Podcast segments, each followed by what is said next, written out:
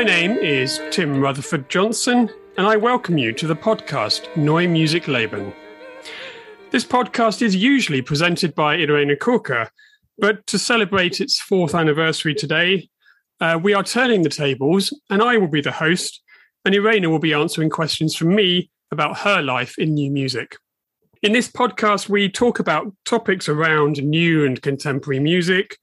We share behind the scenes insider knowledge, and we want to bring you closer to the human beings of the new music world. Irene has studied classical singing, but she loves to sing uh, music from the medieval period right through to contemporary and experimental music. If you would like to know more about her, please visit her website at www.irenekurka.de, and you can find this address in the show notes. Neue Musik Leben is a cooperation with the journal Neue Musik Zeitung, and more details about that can also be found in the notes. Irene, welcome to your podcast. Um, how does it feel to be on the other side of the microphone? I'm very pleased. I feel I feel so honored and happy to just have listened to you. And um, well, thank you very much for doing this. And yes, I'm excited to answer questions about me in this anniversary episode about myself because so far I in the English episodes I only interviewed other great colleagues and well I guess now it's my part and thank you for doing this. It's it's my pleasure. Thank you for inviting me. So um, I should say I am in um, uh, West Sussex in the south of England. We're doing this over Zoom. Um, where are you today? I'm in Düsseldorf, in Germany. Excellent. Um, so we're turning the tables, and so I wanted to ask you some of the questions that you usually ask your guests. Um, and to begin with, uh, I think a very common one that you ask lots of people: How did you find your way into new and experimental music? Actually, it started kind of early because I was in a choir where we already sang something like Bartok or Hindemith, which nowadays it's not so modern, but back then it was. And then I was at a very good um, gymnasium or music uh, high school. And I think it was like the sixth grade, I was introduced to Stockhausen Gesang der Jünglinge and to Berio's Sequenza because we had a very curious or, or open teacher. And I also got introduced to John Cage, the prepared piano, and um, yeah, four, four, four minutes 33. And um, this all excited me. And I must admit, back then it was a mixture of excitement, but also, oh my God, this is really weird. but sometimes the weird things draw me closer. And even though I think we listened to um, Cathy Berberian's version of the sequenza, I thought like, oh my God, she's hurting her voice. But at the same time, I had this little voice in my head that said, Irene, you will sing the Berio sequenza one day. And I guess this is how it started. Then um, I also studied in, in, the United States, at Dallas, Texas, and then Vancouver, Canada. And we had there um, a new music ensemble. We all were supposed to go there, but most, especially of my singing students, colleagues, they just signed up, but they never showed up. I was the only one who actually showed up. And then I started doing new music. I had no clue. And in the beginning, it was very difficult for me. It took me forever to learn a piece. But then I got better and better. And I was doing those things. And the weird thing was, we had master students for composition. They wrote music for singers, but there was no singers who wanted to sing this music even though it was not that experimental i must say now looking mm. back and so i got to do all this music and they all said oh there's this crazy german german singer she can do this and as more as i did it as better i got and the the interesting thing was then too i mean texas is a big state and all the other universities like in fort worth austin um, uh, um, Waco, and so on, Denton, they had the same problem. And suddenly they all showed up to me and said, like, can you sing our music? We have a recital to do. And so I was singing this kind of music. Then at, after my studies, I returned to the area of Nuremberg where I grew up. And there's a big, the Bavarian radio, Bayerischer Rundfunk, they um, also have a, a, a program that is called Concerto Bavarese. And they still actually do promote music that is really from this region. And so I got into that scene and I also got to record a lot for the for the radio station in Bavaria. And this is how it all continued, learning by doing. And then I got to Bonn, which is close to Düsseldorf. Mm-hmm. And then by time the music got more and more experimental and and and funky and avant-garde. So I was always yeah developing it was for me it was a learning by doing because back then i didn't know any teacher i could have gone to i was just doing it but it was a great experience and i still love being in the scene because i like the different sounds i like the different experiences and i guess i'm just a very curious person and this is um, where i find joy absolutely i think um, quite a few people in, in new music have a, a similar experience that you realize that no one else is doing this. So if I do it, I can, I have the opportunity to do a lot of it. Um, I think I, I found that when I was a student writing about music, that you know I wanted to write about Ferneyhough and John Adams and people, and no one else was doing that. So I thought, right, I can make this. This can be my little my Little World. Um, during this period when you were you were singing and you were studying a lot of new music, were you also singing uh, classical and, and historical repertory as well?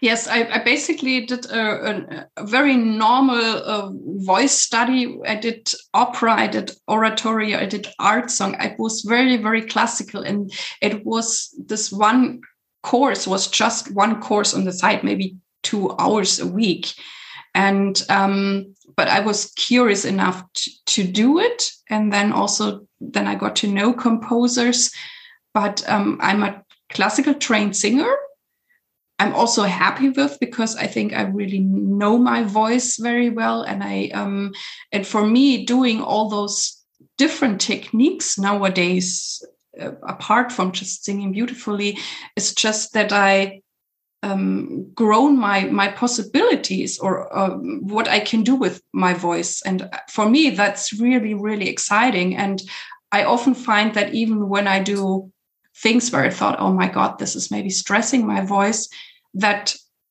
when I do it in the right way and I listen to my body, that it feels good.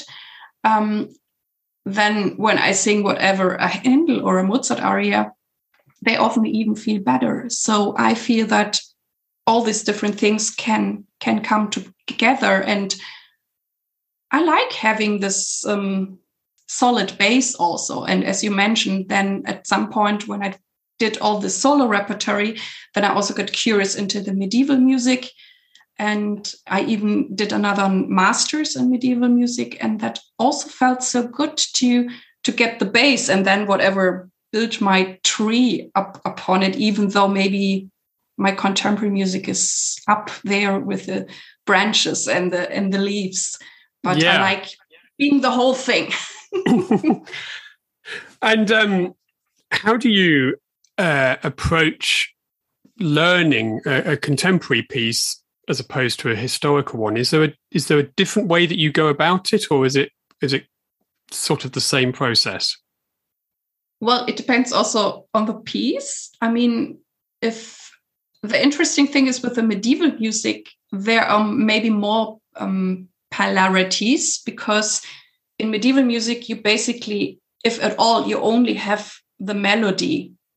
Mm. And so everything, in a way, you have to make up. So you're very, very creative. If I would ever take a Mozart or a Handel aria, there's everything set, there is a timing, there are bars. Um, so there I have more and I can jump into this. And when I learn contemporary music, it really depends on the piece. There are pieces I can kind of read like a Mozart aria because everything is obvious or or maybe at a difficulty that I can grab it at the first sight.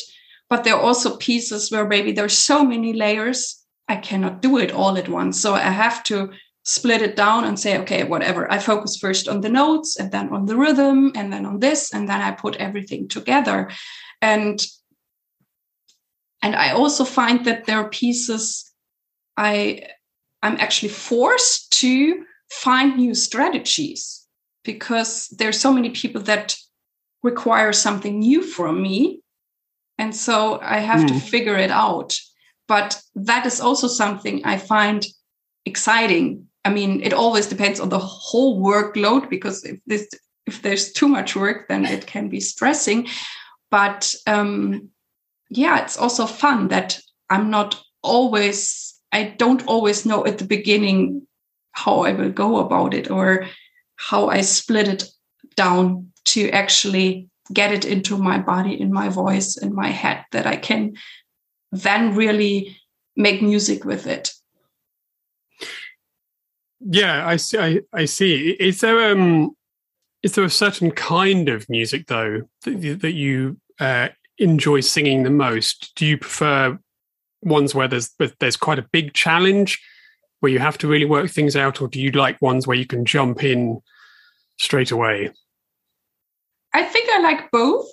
Um, I mean, it, as I said, it, I think it's always the mixture of what I have on my plate, and uh, I will um, yeah prepare and perform.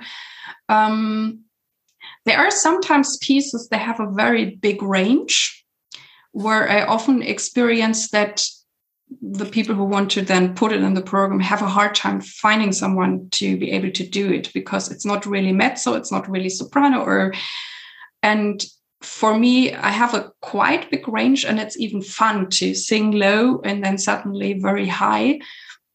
And so those pieces I like, and I guess I have now the feeling um, that I know what pieces really match me, and then I'm also very, very excited because I know I can, yeah, just jump in or or or shine because it's whatever my strengths are come out really well. But on the other hand i also like to challenge myself and um, there are pieces. I mean when you when you do new music for a while i mean also the the the people who perform it they have a sense or get it even more what what is working and what is not working and i mm. i also love challenging pieces i like things where I grow. But there are pieces where I see basically on the first sight, this is difficult, but I know when I work it out, it will be amazing in the end. And then I'm really excited and love to do all the extra work, whatever I have to put into there. But sometimes there are pieces you see, this is not going to work in the end, however much I practice. And that I found very frustrating to still do something and do the best with it and whatever fulfill everybody's wishes. And, and sometimes I even try to talk to the composer and say, this will not be working, but not everybody is listening to that. Some are when when they are listening to it. That's I think a great collaboration because then you can maybe really work out what is this about and what does it need also for the performer or the performers, the ensemble to to get there? Um, but when I have the feeling it will work out, then I jump into the hard work. yes, of course, of course. Um, what are what are some of the most challenging things that you have been asked to do as a singer? What is challenging? Um, I found microtones quite challenging. Um, I often talked about it with, with other singers. Um, and I get the feeling that it's difficult for many of us. I find that it's easier for singers who maybe have a background whatever in Iranian or Greek music because there it's more or even Indian there it's more in the system. And I always feel I I want to give it to the composers but um yeah for me it's hard to get it. Um some composers like when I worked with James Weeks um he um he really sang them for me. And when somebody sings them to me then I can copy it and um, mm. and I get them to and or I mean there's some composers who work with it differently that maybe it's it's a microtone that also is an overtone of a a piano note or something and then I can hit it quite well. Or once I had a composer who, who turned it around he had a keyboard that was totally out of tune. And but I had to go with the keyboard. And the thing is singers i think they like to react on what is around them. And if if there is something they can yeah deal with it according to whatever there is um, then they could do anything. Or i had once a piece where a, a vi- viola player was playing with me the the weirdest microtones and i just followed her and then it worked out too. So um, but I guess maybe some colleagues handle it better. Um, what, what is the found, what is the chat? Sorry, what is the what is the challenge that you have with microtones? Is it not quite being it, not feeling it in your body where they are, or is it? Uh, a, a, a I find them hard to feel in the body, or or maybe we were so trained to hit you whatever the the right notes, the the um, the half and the whole notes and it feels uh, weird. And you really have to find the sensation. And i think to do it really well then maybe i should only sing this kind of music. But this is not what uh, I, I sing because there's so many different things. And then i touch it. And then maybe when i feel oh yeah i'm getting better at it then i'm at the next piece again. Yeah. and um yeah but i mean if some people are uh, very good at at demonstrating it it helps. But i also had a colleague he sang a very difficult piece with a with a vocal ensemble. And they um, rehearsed it very precisely with some weird keyboards. And this they were supposed to sing soft because that's what the composer wanted. But then when they put it together with the ensemble orchestra they realized if this vocal ensemble sings soft it does not get over the ensemble. So mm. in the last rehearsals, they told the singers, please sing now louder. And suddenly all the work was gone because they could find the microtones being used singing soft. And suddenly singing louder, it threw them off. So all the microtones were gone. They rehearsed for weeks. And um, yeah, but I mean, sometimes I heard a singer in Berlin. She did fantastic microtones. I, I, I admire it totally. Um, the other thing I, I, found challenging, but at some point I actually found my way with it was when I mean this is also extreme when you have to scream on stage. Mm-hmm. And I think the first times I had a wrong idea what it is. And so I guess I followed a wrong idea and it never really worked. And I don't know what really happened to me then because there was a time I had to do screaming again. And for some reason, I had a different approach, but I don't even know where it came from. And suddenly it worked. And um, I mean, it's not something I I don't want to scream for hours, but if it shows up i i have a way with it. And there i also say yeah i guess you have to let go of fear because if if you're scared by things especially something like screaming then the chance that you really hurt yourself is is is, is very high. But on the other hand you know if you look at babies they scream for hours and they never get hoarse. So there seems to be a mechanism in the body that it is possible but yeah it's hard hard to find. But once you have it it can be fun. And then i was screaming and then then singing the nicest pianissimo sounds afterwards. That, that sounds very hard. Do you, for things like that, um, do you physically train your body as well as um, musically train it? Well, certainly, um, but I guess that's that's good for everybody. I mean, I I um, I love I love yoga a lot. I mean, there is quiet yoga, there is more fast yoga, and then I have actually I don't know if the word is the same. Tram trampoline, trampo. It's yeah, it's trampoline. Yeah, jump. Yeah, yeah. I have I have this at home and I love it. And I also like going running, and um, I like taking walks. And I think uh, as a as a singer, because I'm working with my body, um, I was always very aware of myself and my health. I, I, I, I mean, since I live, I watch that I sleep enough, um, that I get good food, that I get regularly food, um, that I get out to the air. Um, yeah, I guess. But most singers I know are, I guess, more conscious because uh, it's our body. And like when I don't sleep enough, I feel that everything in my my throat is is very dry, and then it's.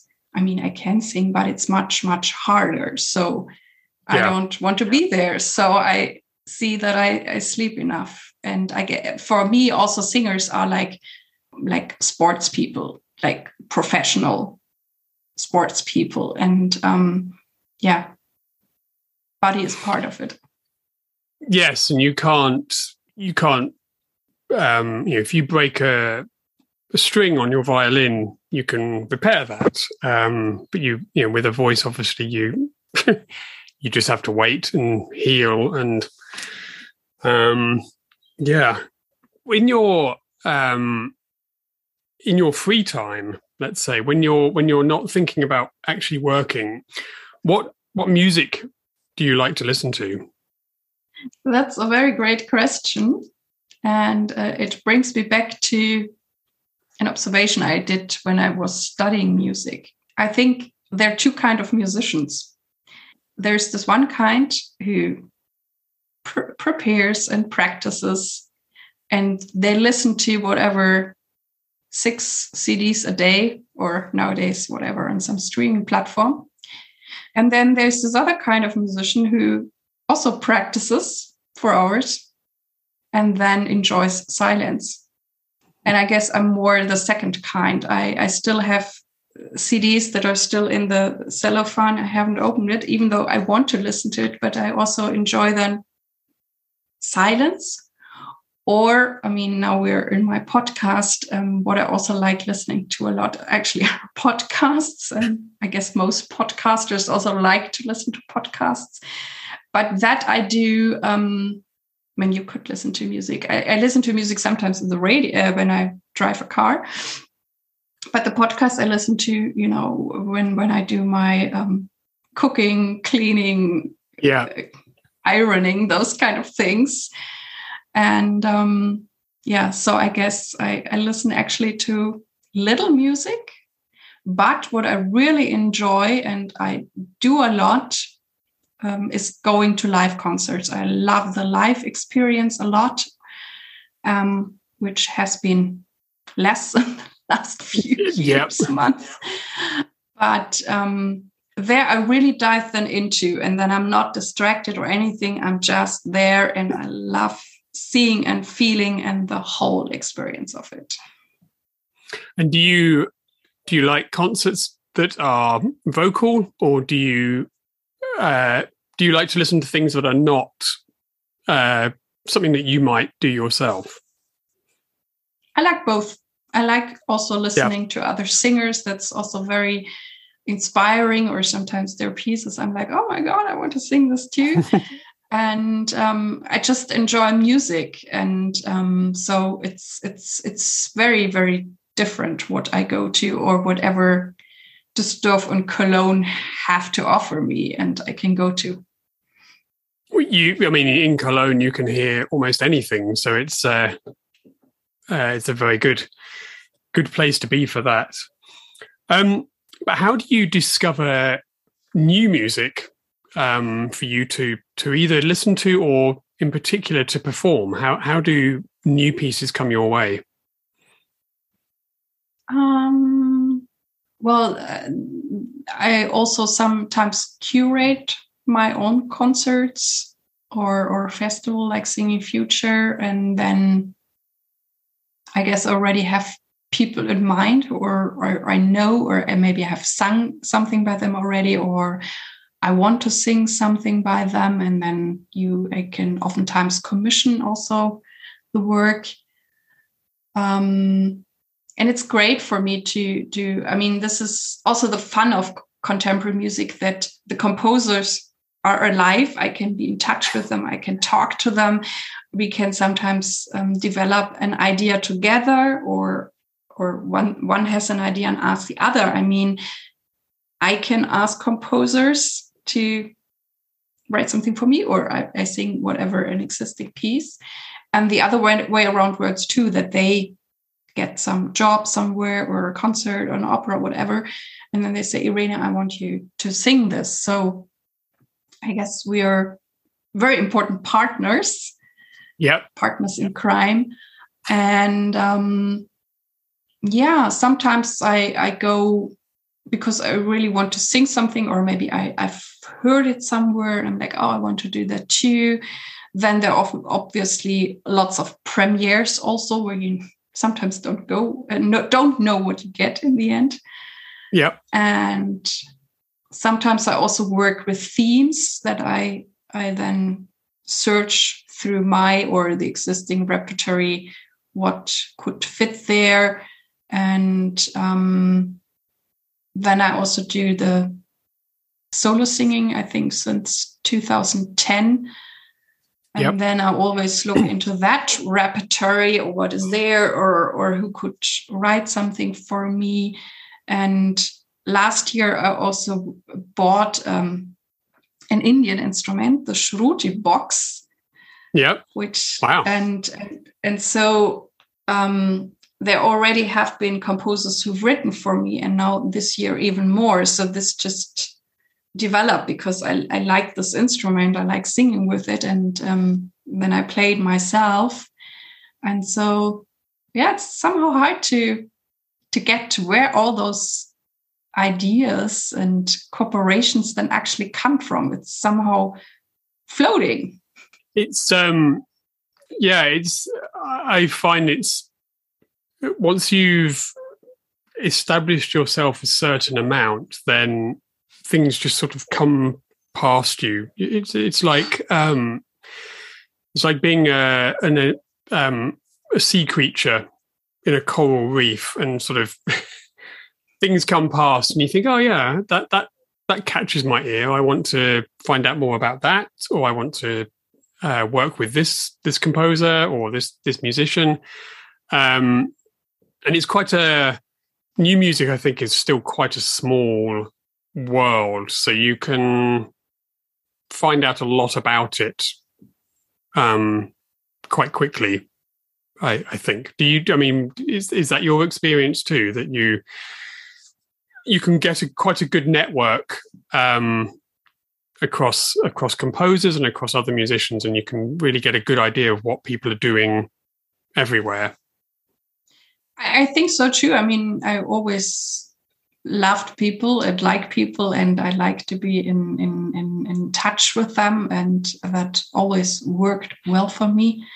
And um, oftentimes, I guess that's also yeah in the artist area that you get to know each other quite well. It's often more than just a job, and mm. um, oftentimes you you get to know each other, or even there's, friendship, or sometimes deep friendship. And um, but I also must say um, uh, I've been on Facebook since 2018, rather late actually, and um, that through this medium, even though there are other topics about it that maybe are not so nice.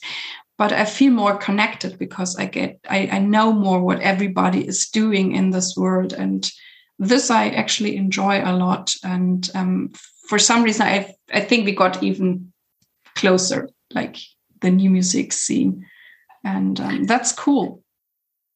I think so. I think um, social networks like that, um, and even um, podcasts like this that present composers and, and musicians as kind of quote unquote normal people who uh, who do normal things and, and, aren't aren't this kind of person in a um, we say an ivory tower um, locked away and just just writing music and and but but actually kind of think about politics and and food and books and everything else that that everybody else thinks about. Um, I think I think these things, these connections have, as you say, they have drawn us a little bit closer.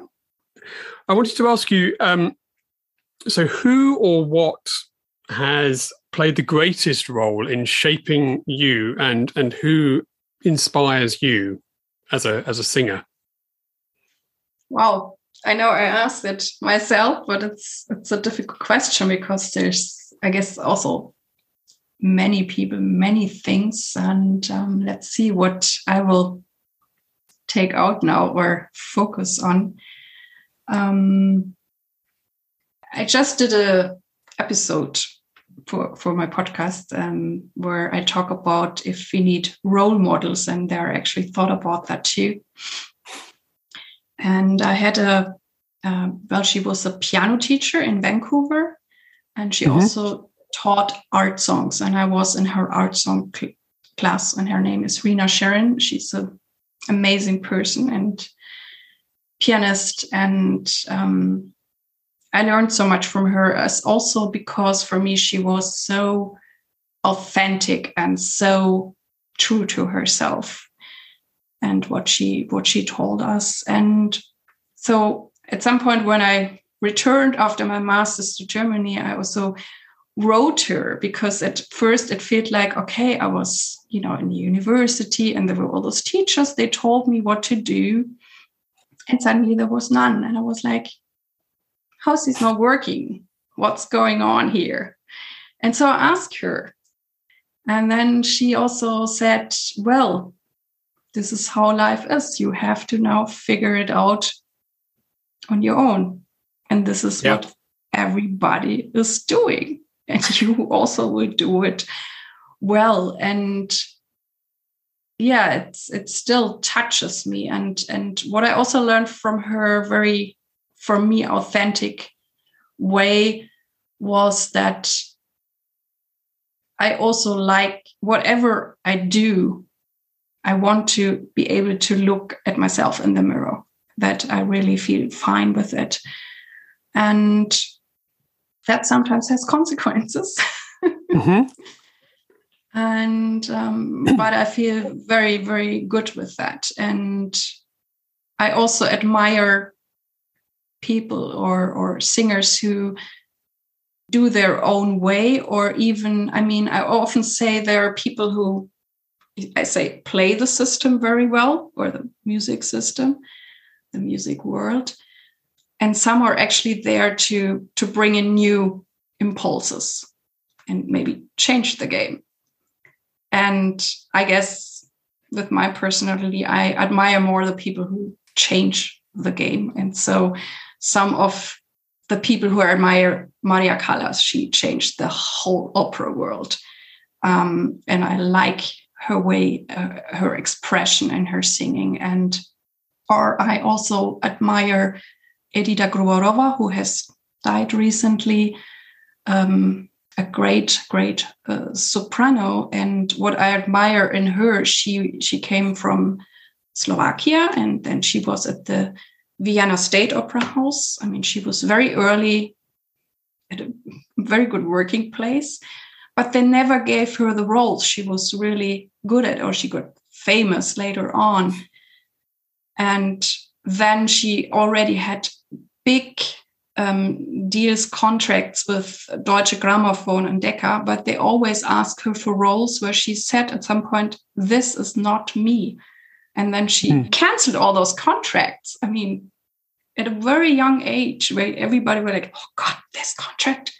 And then she started doing all this bel canto singing, which she got so amazing at. And then she just started her own CD edition to do what she wanted to do.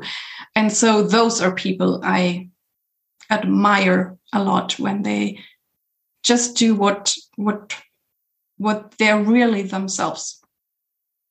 How I mean, how do you find that authenticity as an artist then?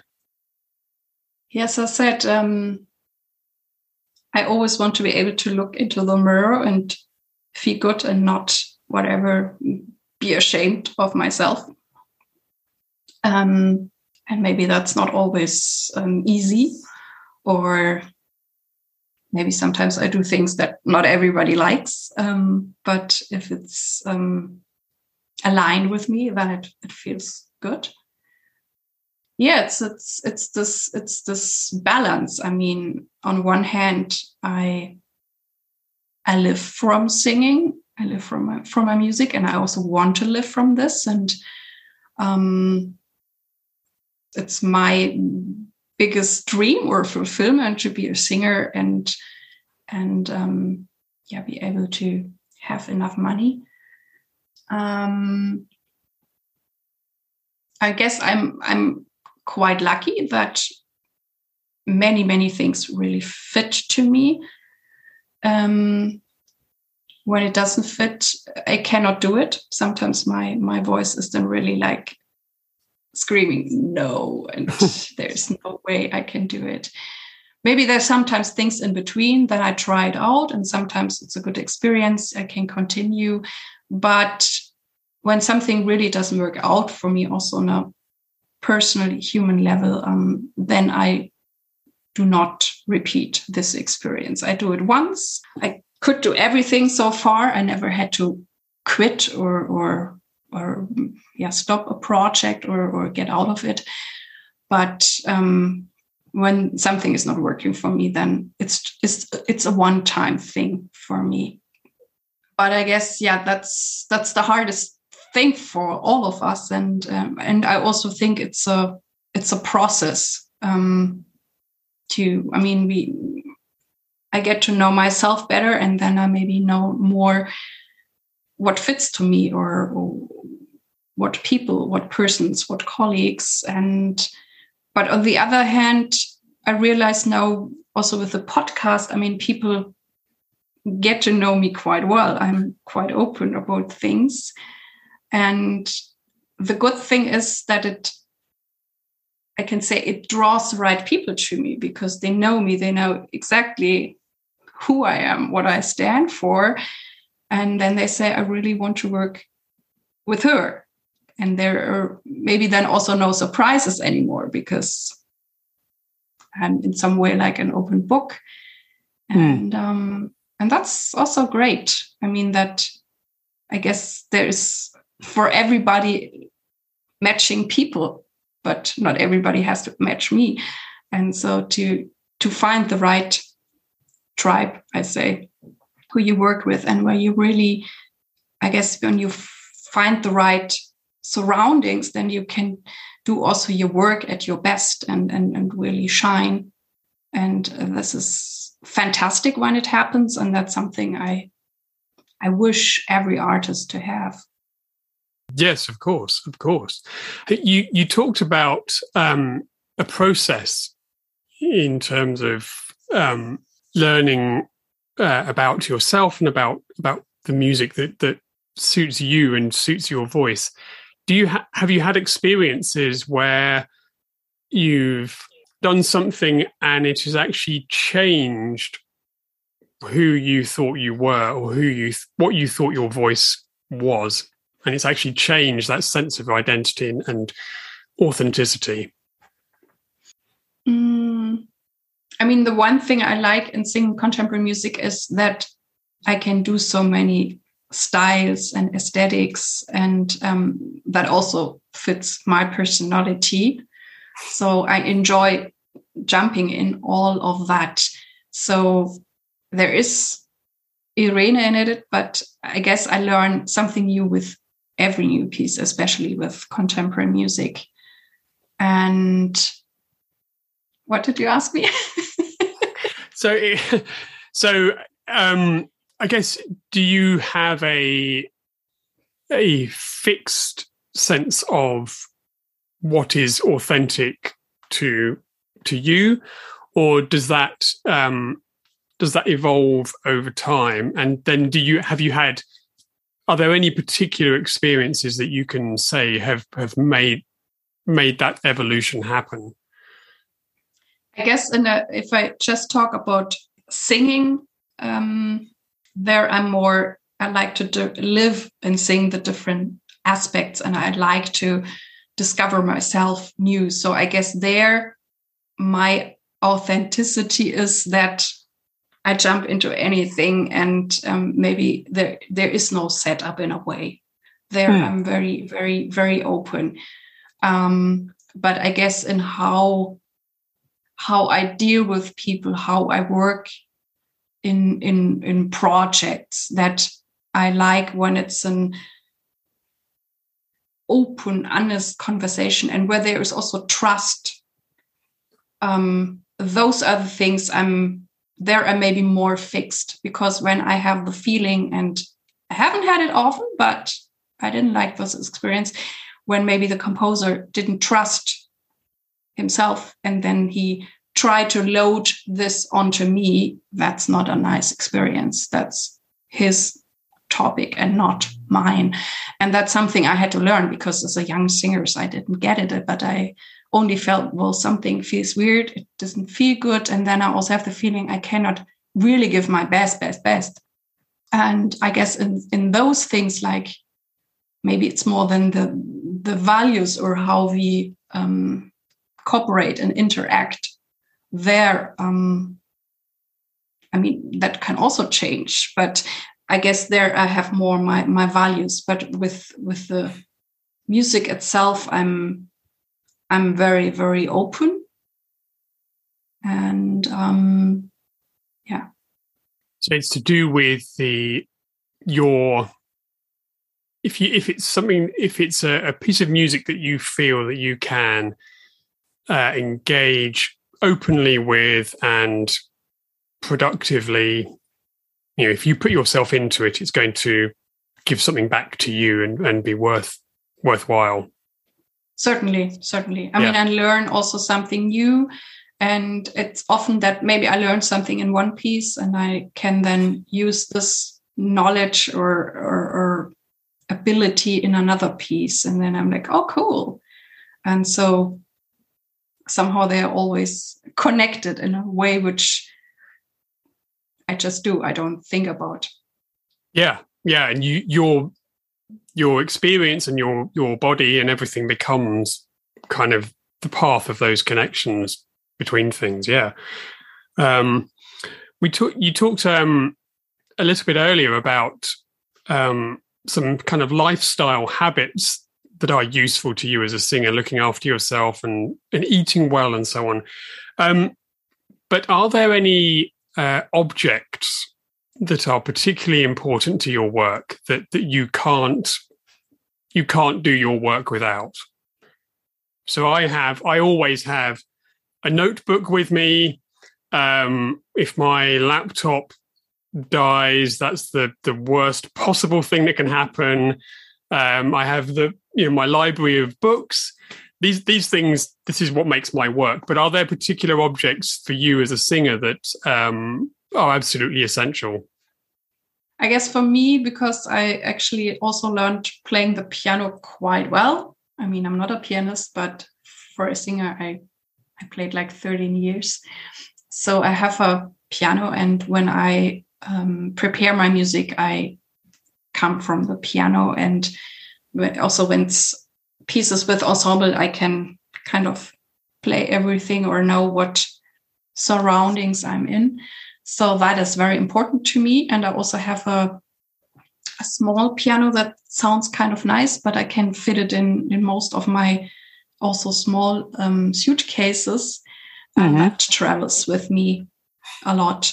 Or even when I did the um, recordings, the CD recordings with solo repertory, then I also would use this as a reference or the for the pitching, and it also helped the um, uh, the, the, the sound engineer because I think the first solo CD I did I did with a tuning fork, but then I had the pitch, but he didn't have it.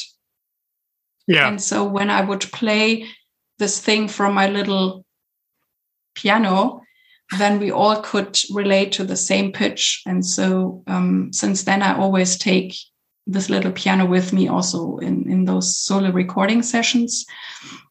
That's important to me. Um, well, I have lots of scores. I could probably also start a, an own library for that. And um, at some point, I, I, I brought in some order because at first, um, yeah, I just had piles of music, and in some way they all looked the same. And then I was always searching, and I, I think three years ago I said, okay, I have to go through it once, bring it in order, and it took me a few days, but now it's easier. I mean, the scores are important. Um, well, I guess like computer, laptop, and so on is is also important to communicate. Yeah. With the word, or I mean, also lots of people who um, organize concerts, um, they write emails nowadays, and so this is yeah to get organized very important. Yeah. I also love reading books but i have also many books and i'm also in that way old fashioned and analog. I only read real books. I have no kindle or whatsoever. I don't like reading on the screen a lot. I like having paper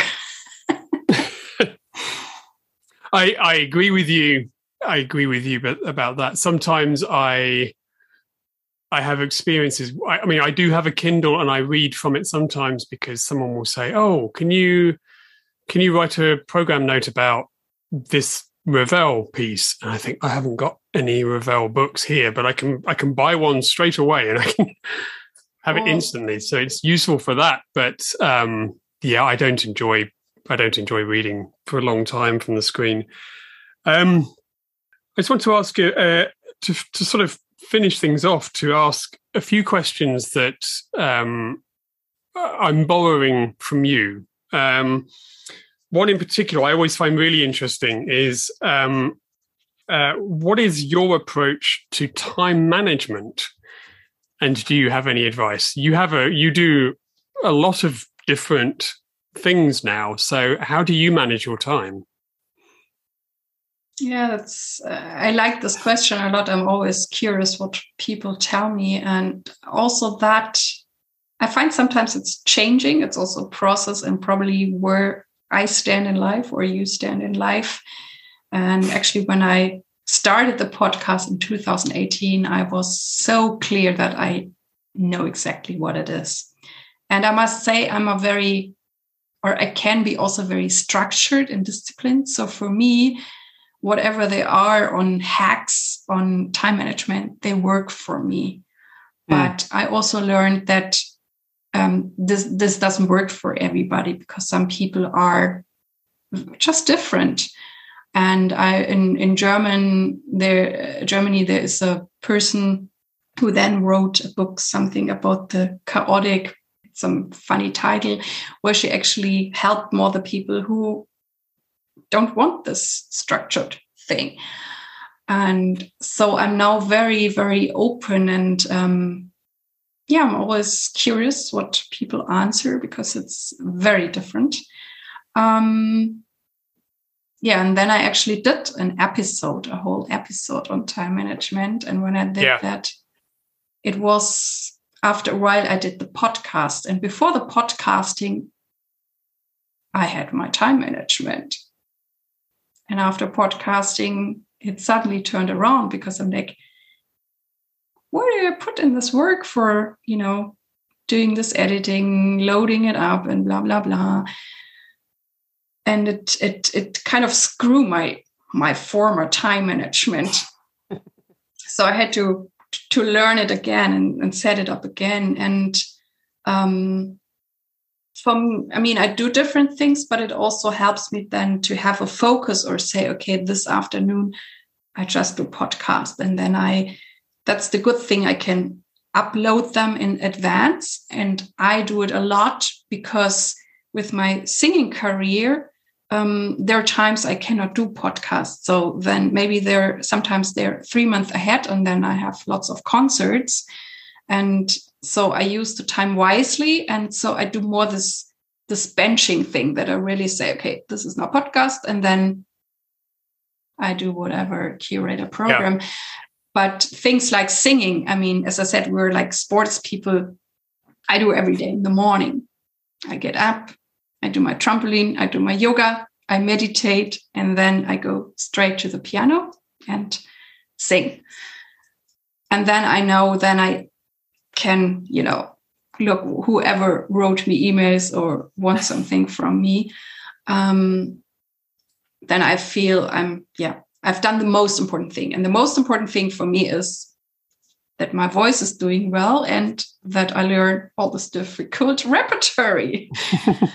and um, and then it gets more fluid. I mean, it depends if there are rehearsals or if like today we have this lovely interview whatever shows up and sometimes i think tomorrow will be a day because i have to actually um, program lots of things um, i need some time where i really have the capacity to to think for a while and not be disturbed i also have yeah. a few students and yeah it's a mixture of things um, but i'm I guess when when when I really have to, and I'm pretty good at that, I can focus quite well. So when then I say, okay, I have to do this task now, then I do it, and then have no distraction, no mobile phone or whatever there is. I don't have pop up signs or anything. I don't do that. And then I'm sometimes also surprised that when I really focus, and even though maybe in the beginning, like, oh, I don't want to do this, but then I do it and then I get it done. And then I also have time to maybe take a walk. So yep. sometimes it's it's also the extremes now in my life that I really dive in deep, get it done, but then I also have leisure time. And um, but it's yeah, it's also fluid. I don't know what I would answer in maybe a year. I mean, also I've, this yeah. this whole pandemic situation also changed things. I mean, like with like what um, what is time anymore? I mean, in the beginning we had lots of time, and I was meditating more, and I was taking my walks with my friends, and didn't know what would come, and what still is happening. Um, that all the people who who hire me um, since the pandemic, they would do it oftentimes much more on shorter notice. So also last year, in January, my calendar didn't look very good. I thought, like, okay.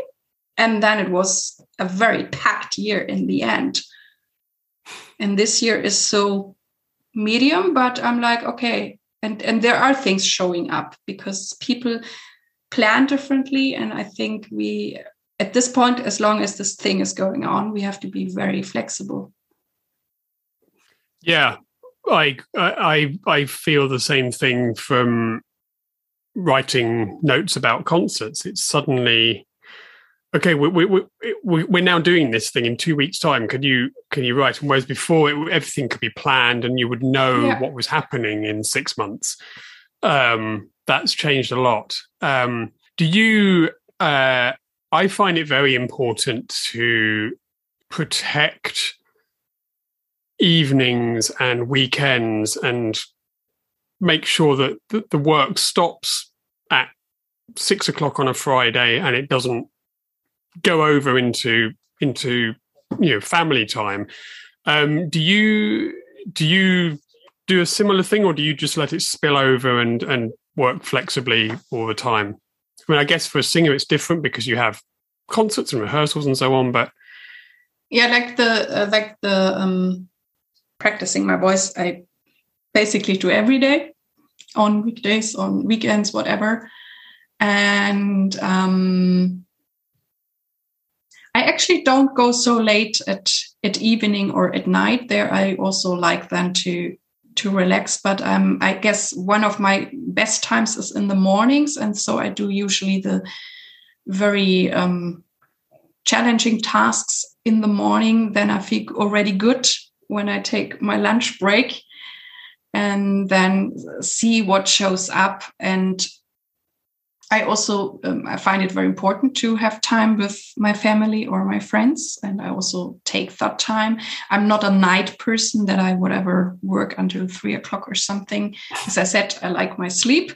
Yep. And um, sometimes on the week weekends um, I do things, but then maybe just one task because sometimes I also like when it's um, spread out. But then I can also whatever have free time during the week. And the one thing I also learned, and that fits also to the to the theme time management, is um, I think in, in in some theory they call it the ten thousand mile method. And yeah. it's this picture, whatever, if you would walk from the east to the west coast of the United States, uh, that it's better to whatever walk, I don't know, 10 miles a day, but every day the same. And not say, oh, I'm feeling so good today. I do 20 miles, but on, on the next day, you're so exhausted that you don't walk at all. And that's also something I, I got more a feeling with that I say, even though now I maybe would have the energy to do more, but if I have the feeling I've really done all my tasks, then I also go then into leisure and say no. Then I have energy on the next day because I also had had this experience that I would then go on. Yeah, I'm so good and flow. Da, da, da, da, da. And on the next day, I was like hardly getting out of bed. So for me, that can also be different for other people. It's better to to have like a similar workload. every day. Absolutely. I it took me a very long time to learn that. Um, and you would think you'd think, oh, you know, I, I'm I you'd say, okay, I want to write a thousand words today. Um, and you'd you'd write a thousand words and it'd be only eleven o'clock, and you think, oh, I can I can keep going. And then the next day you're exhausted and and you don't know what to do Whereas if you say, okay, I will stop when I get to a thousand words, and then tomorrow I can carry on. And so you know what you you can get up in the morning and you know what the job is. Whereas if you've got to spend two or three hours in the morning figuring out what you need to do next, it's it's it's waste. So yeah, I, I took me a long time to learn that, but I think that's really good, really good advice. Keep it stop when you've done what you meant to do mm. and and save it for the next day. Um, I wanted to ask you also, um, really, what what drives you forward as an artist? Do you have a vision of of, mm. of what you want to be or where you want where you want to get to? Well, the, first is that I really love singing, and um, I guess this this singing is really the main part of me of my life. That's the center and yeah doing pieces that fit me or that challenge me and that the right pieces come along. But um, what i also uh, thrive for is and this is also why i'm doing this podcast that i want to i find there's so many interesting human beings in in our music scene and i want to get to know them more. I want to um, yeah, the whole thing. I mean, with with success, with failure, with, which whatever.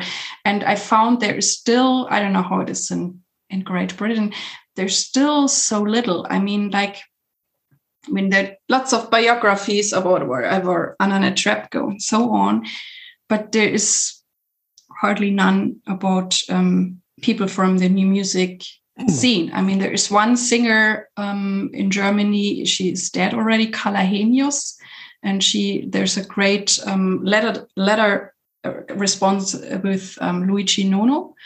Mm-hmm. And she is there on some points very, very honest, very human, where I really was like, oh, cool that she's writing that. She also wrote when somebody else would then sing Il Fabbrica Illuminata. she was really jealous and she also wrote that to Nono. And I'm like, wow, she's so honest about it.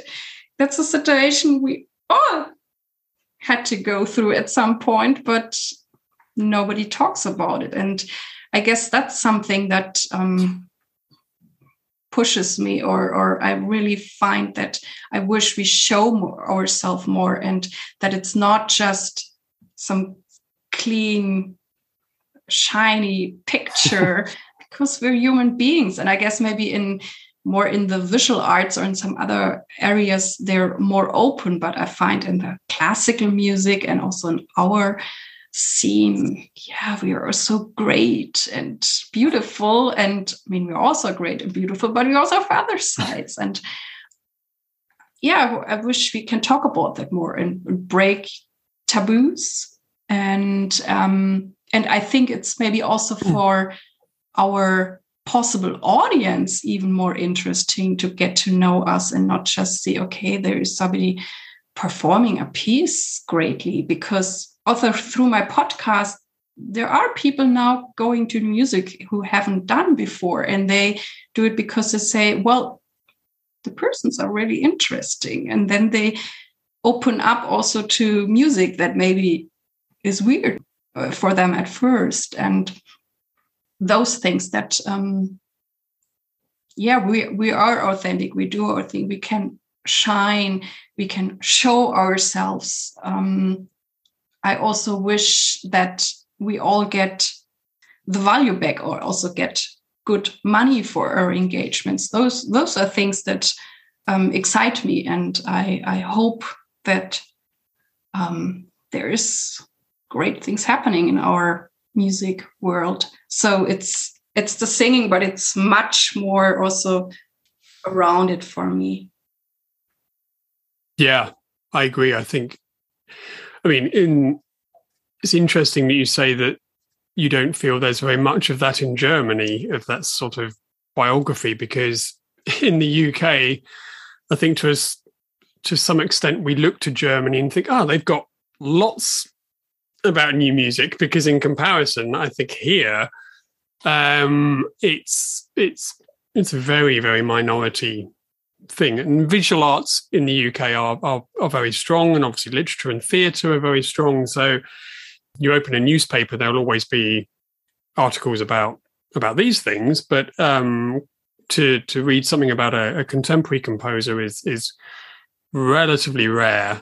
Um, and all sorts of complicated reasons why that is. But I, yeah, it's it's nice to be able to sort of see people um, and see kind of the the humanity behind them as well as as well as mm. their work.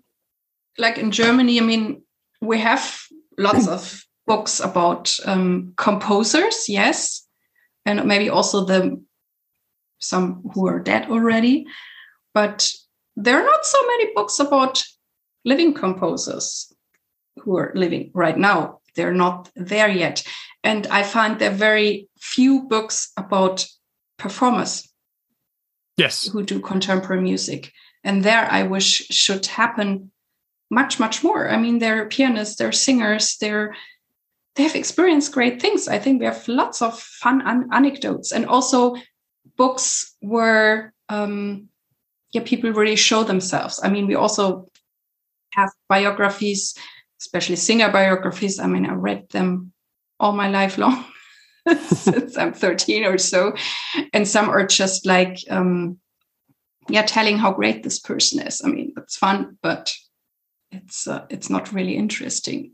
It's interesting yeah. when you get the whole story and what maybe also was challenging or hard and so I wish there much, much more that there will be a biography about whatever Juliet Fraser and and or Anton Lukakovsky and whatever. I mean, they have something to say. I think. Absolutely, I I, I couldn't agree more. Couldn't agree more. Um, do you have uh, do you have any projects or ideas that that you uh, want to realize, but that, that you haven't been able to do yet? Like a sort of dream project that that you'd like to do? Well, some dream projects already realized. Um, as I mentioned before, the the shruti box is something that is, um, yeah, being with me right now. And if there are people who would like to compose something, they can contact me. and um, actually would love to sing Berio folk songs, or somebody wants to do that. I haven't done them yet, but they're on my wish list. Um, I guess there there there are also also many things, and um, I also like projects where you really um, explore something on a on a on a on a deep level that yeah the composers the performers whoever is involved or the director um, can go there but it's not that i have no uh, specific theme or topic but yeah that's i guess that's also the way how you approach things can be you've performed in in quite a few unusual spaces um uh sort of subway stations and things. Are there are there any spaces like that that that, that you think you you would like to bring your music into no right now i don't have an idea even though i loved playing this stuff in the in the subway in düsseldorf and um but I'm hmm. open if someone has a great idea, they can. Of course. of course. Well, Actually, I've been singing lately. That was also fun. Um, oh God, I don't know the English word. It's it's going in in the air like a little ca- cable car. Cable car, I think. Yeah, cable car. like um for skiing. You're up in the air. Yeah. Yeah. And yeah, cable car. and car. I was singing in that, and there were only like two or three people with me also because of corona and um, so they would go with me up and then other people would get in and go with me down again and that was kind of cute too because we were all looking around and then it was a little bit bumpy and um, yeah that was an interesting experience well if people have ideas then uh, your address is in the show notes so yes they can contact you um, finally, I wanted to ask you. Um, this is a, a, a, question that you often end with as well. Um, but what piece of advice would you give uh, to young artists? What piece of advice would I give? yeah. Mm, believe in yourself and believe that how you are and what talents you got as a person and as an artist that you're just meant to be like this. You're you're um you're correct. Everything is cool. Everything is right. There is no mistake or something where you should feel you or whatever not this and that good enough.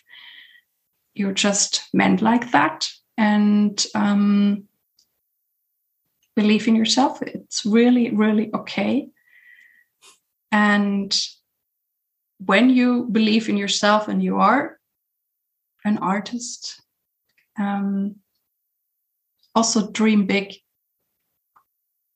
There is a lot possible, and um, dare something and dream big.